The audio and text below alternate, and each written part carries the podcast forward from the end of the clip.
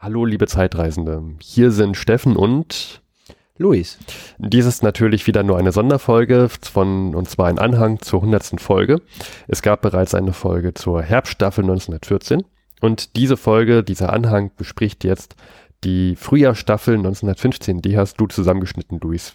Welche, welche Folge, mit welcher Folge beginnt es denn, welchem Datum und wo endet sie denn? Die, Herbststa uh. äh, die Frühjahrstaffel 1915. Die Folge beginnt und zwar mit der mit der mit der Folge Frust durchtauchen am 14.02.1915 mhm. und sie hört auf mit der Folge 24 mit dem Titel bewusst sage ich das jetzt trocken und ähm, seriös Urlaub, Klo und Front am 27.06.1915. Und du hast dieses Best-of zusammengeschnitten. Ähm, erzähl doch mal, bevor wir jetzt den Einspieler bringen, worum geht es denn in dieser Frühjahrstaffel 1915 so im Groben?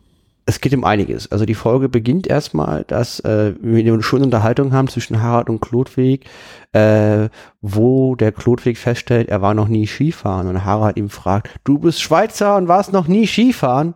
völlig berechtigte Frage. Das war auch mhm. nicht geskriptet. Ich mhm. wusste an der Stelle gar nicht, was ich dazu sagen sollte. Wir haben es trotzdem, äh, ja. Dann, das, das, das, nennt man Professionalität. Ja, dann haben wir auch noch, äh, leiten wir uns über den U-Boot-Krieg, wo mhm. wir halt ähm, nochmal erklären, warum U-Boote das damalige Neuland waren. Neue Technologie ist, mhm. äh, die alten Regularien ähm, waren darauf gar nicht eingestellt und, und, auf, und äh, das Prisenrecht galt nicht für U-Boote so richtig, also es war für Oberflächenkrieg gemacht, nicht für U-Boote und wir haben dann Querverweise zum Copyright, ist das gleiche Problem, dass mhm. man halt ein mhm. Urheberrecht hat, was nicht auf das Internet äh, vorbereitet war. Dann habe ich, haben wir mehrere Stellen, wo wir dieses Schemischel versuchen auszusprechen, die habe ich alle drin. Ja, ja. Und äh, das ist die größte Belagerung im Ersten Weltkrieg wo die Österreich-Ungarn eine verheerende militärische Niederlage allein werden. Dann reden wir über den Schweinemord das ist, ähm, die Deutschen haben erkannt, dass wir ein Ressourcenproblem haben im Inland. Ja, ich erinnere und, mich. Hm. Und einen Haufen sehr, sehr schlaue Ironie off, also jetzt wirklich ironisch, sehr, sehr kontraproduktive regulatorische Maßnahmen getroffen haben, unter anderem Schweinemord, weil die Idee war, wenn man Schweine umbringt, dann hat man mehr Essen, weil um ein Kilo Schweinefleisch herzustellen, muss man zehn Kilo Futtermittel aufbringen. Wenn mhm. man das Schwein nicht hat, hat man mehr Futter für die Menschen. War aber eine schlechte Maßnahme, weil das Schweinefleisch konnte gar nicht verarbeitet werden. Und die haben dann mitten im Weltkrieg dann ja. Schweinefleisch verdorben lassen. Ja, ja, das äh, kann ich kann mich dran erinnern. Das, das hat uns damals den, die Haare vom Kopf fallen lassen. Dann haben wir eine Stelle, äh, wo ein Elefant an die Front will und der war traurig und dann haben die, der kam aus dem Zirkus und dann haben wir, ja, dann wurde seine Freunde irgendwie ein Affe und ein Papagei auch an die Front geschickt, um den Elefanten glücklich zu machen. Das haben wir ohne Mist so gefunden. Die Stelle habe ich drin. Stimmt, ja. Ich kann mich äh, dran erinnern. In einer Folge habe ich aus Thailand gesendet, da saß ich in so einer Waschküche das war auch ziemlich, also für mich ein wichtiger persönlicher Moment, deswegen habe ich ihn reingenommen. Und dann haben wir äh, eine aus meiner Sicht äh, einer der bemerkenswerten Folgen von Verhundert, und zwar die gelbe Wolke.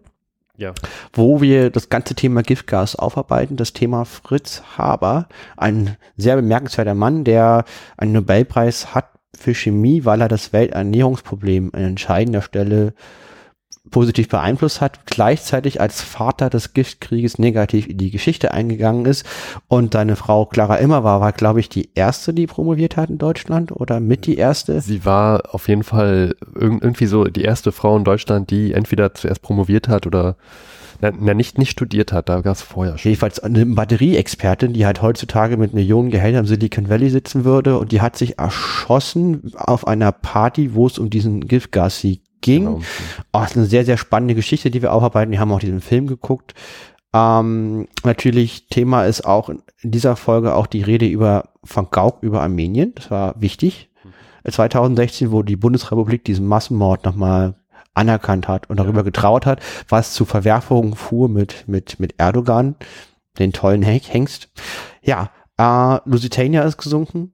Ah, ja, stimmt. Ja. Wir berichten über Ingeborg Rappoport, die im Jahr 2016 ihre Doktorarbeit verteidigt hat, die nicht, äh, die sozusagen nicht anerkannt wurde, weil sie ja. Jüdin war in den ja. 30er Jahren. Die hat ihn, die hat die dann irgendwie 70 Jahre später verteidigt. Auch eine sehr spannende Frau, die erst in die USA ging als Kinderärztin, dann freiwillig in die DDR, kann man sich heute gar nicht vorstellen, und da an der Charité gearbeitet hatte, jahrzehntelang, sehr überzeugte Sozialistin war. Hm.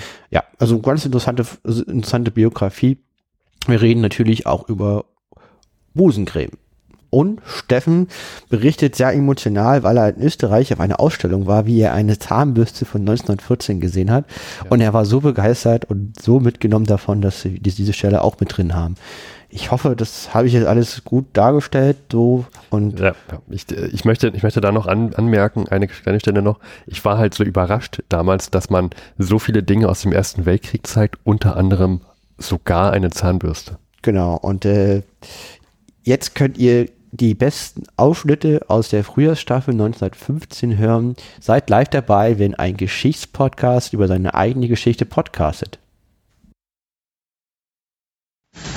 Viewer discretion is advised.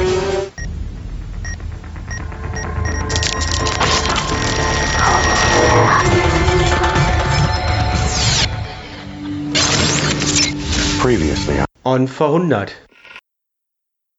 toll, Klotwig. Warum waren wir noch nie Skifahren? Ja, warum waren wir noch nie Skifahren? Ich war noch nie Skifahren. Warum war ich noch nie Skifahren? Du bist Schweizer und warst noch nie Skifahren?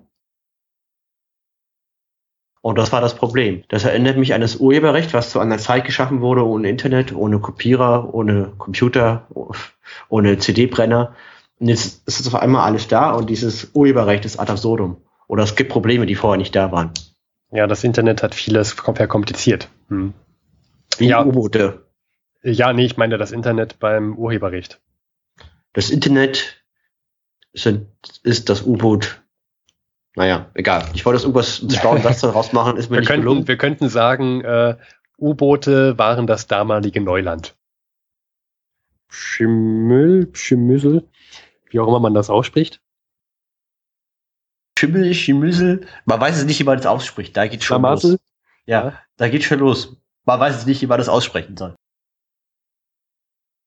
Schimmissel, Rimmissel, Schimmel einzuschließen?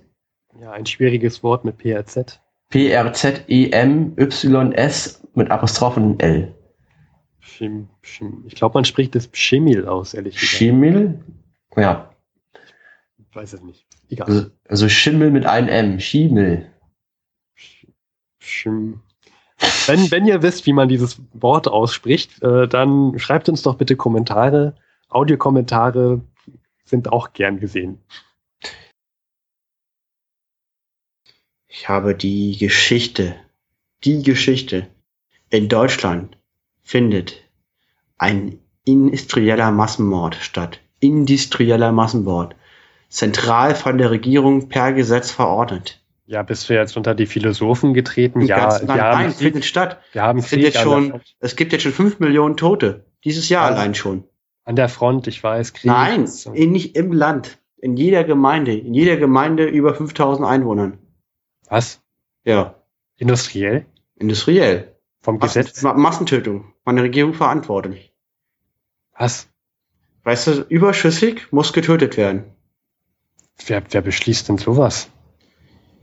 Das, welche Gesellschaft ruhig, lässt denn sowas ganz, zu? Ganz ruhig, die, ganz ruhig. Wir reden kann ich denn den, da ruhig bleiben? Wir reden hier von dem Land mit den meisten Nobelpreisträgern. Die machen sowas nicht. Es geht hier nur um Tiere, ja, um Schweine. auch durch was, was Tiere? Um Schweine. Paar, die haben also an der deutschen Front helfen jetzt, ich halte dich fest, ein Papagei, zwei Affen und ein Elefant.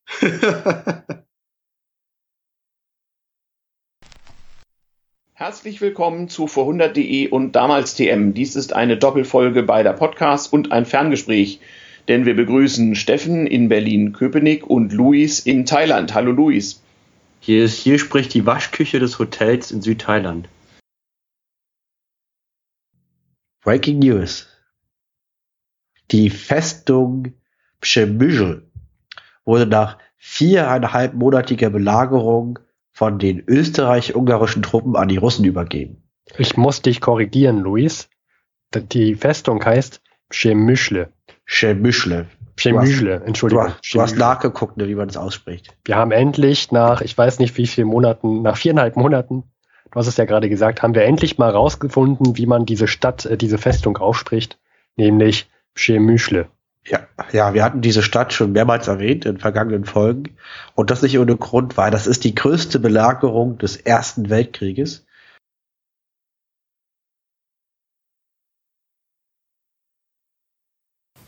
In dieser Stunde, meine Damen und Herren, gedenken wir der Angehörigen des armenischen Volkes, die vor einem Jahrhundert zu Hunderttausenden Opfer von geplanten und systematischen Mordaktionen geworden sind. Unterschiedslos wurden Frauen und Männer, Kinder und Greise verschleppt, auf Todesmärsche geschickt, ohne jeden Schutz und ohne jede Nahrung in Steppe und Wüste ausgesetzt, auch bei lebendigem Leibe verbrannt, zu Tode gehetzt, erschlagen und erschossen. Diese geplante und kalkulierte verbrecherische Tat traf die Armenier aus einem einzigen Grund, weil sie Armenier waren. Ähnliches traf ihre Leidensgenossen, die Assyrer oder Aramäer, die Pontos-Griechen. Mit unserem heutigen Wissen und vor dem Hintergrund politischer und humanitärer Schrecknisse der vergangenen Jahrzehnte steht uns heute klar vor Augen. Das Schicksal der Armenier steht beispielhaft für die Geschichte der Massenvernichtungen, der ethnischen Säuberungen, der Vertreibungen, ja der Völkermorde, von der das 20. Jahrhundert auf so schreckliche Weise gezeichnet ist.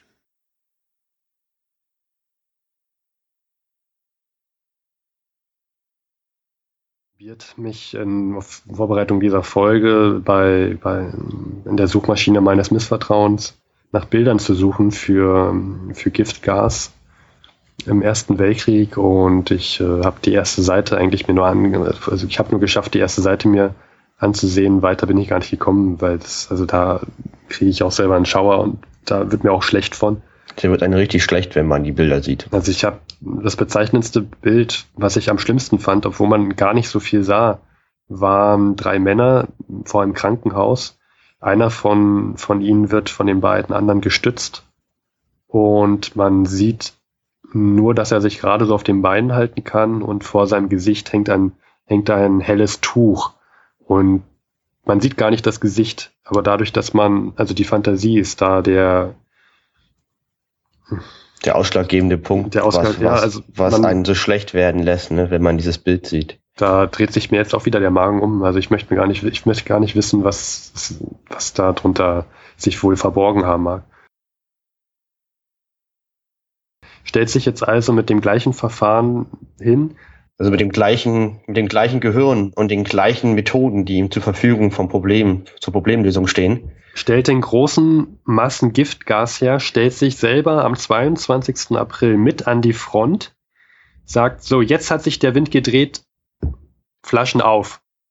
Und Flaschen sieht, auf. sieht zu, wie Tausende von Franzosen naja, hunderte, ich glaube insgesamt. Tausende, naja, über tausende insgesamt, insgesamt 1200, glaube ich, sind. Sind äh, nur gestorben, aber es gibt ja noch die Verletzten, Verwundeten. Genau. Und sieht das mit an und feiert danach eine Siegesfeier in seinem eigenen Haus. Seine Frau, Clara immer war, ist überhaupt nicht damit zufrieden. dass man kann, man, man darf die Wissenschaft nicht für, nicht für sowas einsetzen. Das ist schon Kriegsverbrechen. Und sie erschießt sich mit seiner eigenen Dienstwaffe. So.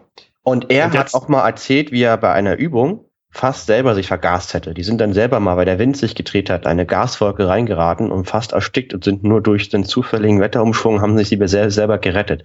Das heißt, er wusste, wie sich das anfühlt, wenn man in diese Gaswolke gerät. Er wusste ganz genau, was er da tat. Ja. Er war halt schlau. Prägnant noch seine Beziehung zu seinem Sohn. Über die weiß man nicht so viel, nur Clara immer war, als sie sich erschossen hat mit der, mit der Waffe von, von ihrem Mann im Garten des Hauses mit der Waffe auf der Brust, wurde angeblich von, von ihrem Sohn gefunden. Ja. Und der Vater ist am nächsten Tag, so die Legende, abgereist wieder zur Front. Hat den Sohn also mit dieser toten Mutter auch allein gelassen. Richtig, weil er das mehr ausgehalten hat. Es gibt auch Berichte von Fritz Haber, er meinte, er, er ist nur noch glücklich, wenn er vorne an der Front ist.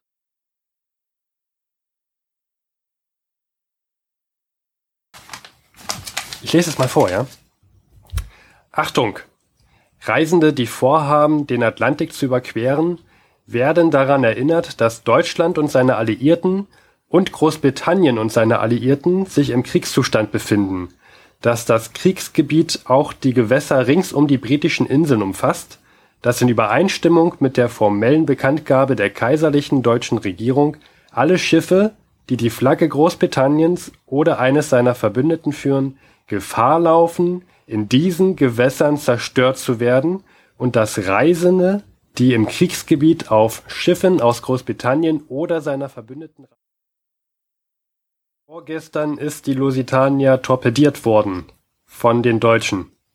Von den Deutschen. 1300 Menschen gestorben, die Lusitania. Eine Dame namens Ingeborg Rappaport. Rappaport. Ja, die Ingeborg. Ingeborg Rappaport. Das ist äh, Frau, Frau Professor Rappaport. Also Frau, Frau Ingeborg Rappaport wurde von vor 100 Jahren zwei Jahre alt, Steffen. Und warum erzählst du mir das? Weil, also wie gesagt, von vor 100 Jahren wurde sie zwei. Diese junge Dame hat von, hat vor zwei Wochen ihre Doktorarbeit erfolgreich verteidigt. Äh, Moment, also sie lebt noch?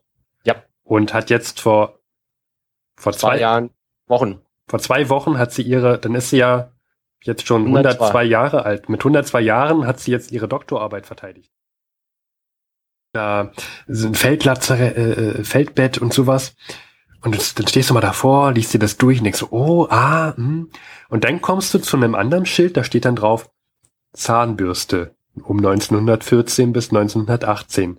Da liegt da auf, da liegt da auf einem Podest eine alte, eklige Zahnbürste. Und du stehst so, da, oh mein Gott. und du stehst davor. Ich habe erstmal, ich, ich musste einfach ein Foto von machen, weil das so absurd ist, sich eine alte Zahnbürste von 1914 anzugucken. Steffen, du hättest niederknien sollen und laut schreien müssen, mein Leben hat einen Sinn. Vor kurzem hat, hat unser Bundesrat alle Handlungen zur Strafe, unter Strafe gestellt, die im Mhm. Widerspruch zur Neutralität von unserem Land, von unserer Schweiz stehen. Das heißt ja, dass wir, dass zumindest unsere Regierung möchte, dass wir neutral bleiben. Das ist schon mal ein kleiner Lichtblick. Wir sind so eine letzte Insel im Frieden. Wann war das? Es gibt eine Busencreme. Es gibt eine Busencreme. Ja. Hast du, hast, du, hast du eine Busencreme-Werbung gesehen oder was? Ja, habe ich. Und zwar, ich habe ich hab gesehen, äh, eine Busencreme-Werbung für üppige, schöne Büste. Aha. Das Ja, heißt, was auch immer das heißen mag. Okay, das, das lasse ich jetzt mal so im Raum stehen. Ja. Naja. Aber es ist schön, dass es sowas gibt. Ja, ich auch. Ich kann es halt leider nicht ausprobieren, weil bei mir Ja.